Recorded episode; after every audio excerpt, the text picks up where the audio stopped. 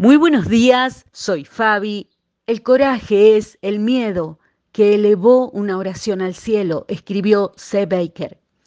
Y es confuso, estoy escribiendo sobre aliento para el viaje, en medio de olas de dolor, destrucción, violencia, en este mundo que no puede ignorar mi corazón si leo o veo alguna noticia hoy.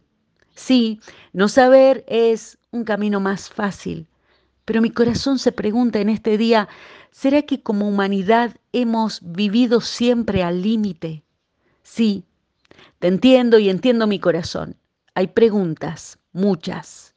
No tengo las respuestas que quisiera. Y está bien decir que a veces nos levantamos confundidos, cansados, con el anhelo más profundo de que las cosas cambien y sean diferentes. Pienso en esta mañana que cualquiera sea el gigante o el fuego por el que te toque pasar o luchar, lo que cambia absolutamente todo es que el Señor Jesús mismo está orando por nosotros justo en este momento.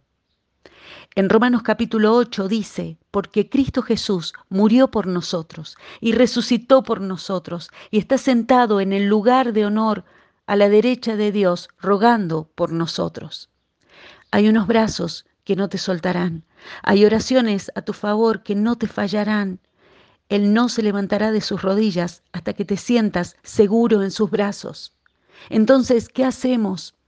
Hacemos como que no pasa nada, que no hay batallas interiores y exteriores que librar. Esta vida es una lucha contra la oscuridad en un mundo roto. Entonces, podemos levantarnos hoy y conseguir la provisión que necesitamos, no para huir, sino para enfrentar valientemente lo que tenemos por delante. Como David ante Goliat, vayamos directamente al arroyo y tomemos cinco piedras y pongámosla en nuestra mochila. Vayamos al arroyo de Dios.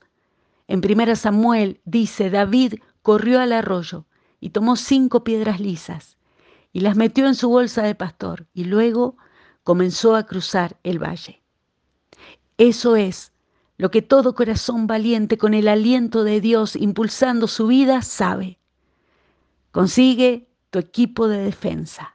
Empaca en tu mochila de viaje hoy las cinco piedras de la oración, de las promesas de Dios, su amor, su verdad, la capacidad de levantar los ojos al cielo en adoración. Junto a las aguas de su poderoso espíritu allí tomamos de su fiel provisión lo que nos hace falta y enfrentamos con valentía lo que tenemos por delante. El Salmo 23 dice, el Señor es mi pastor, tengo todo lo que necesito. En verdes prados me hace descansar, me conduce junto a arroyos tranquilos.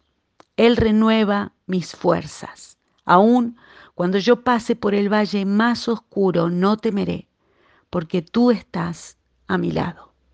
Así es en su nombre. Amén. Bendecida semana para todos.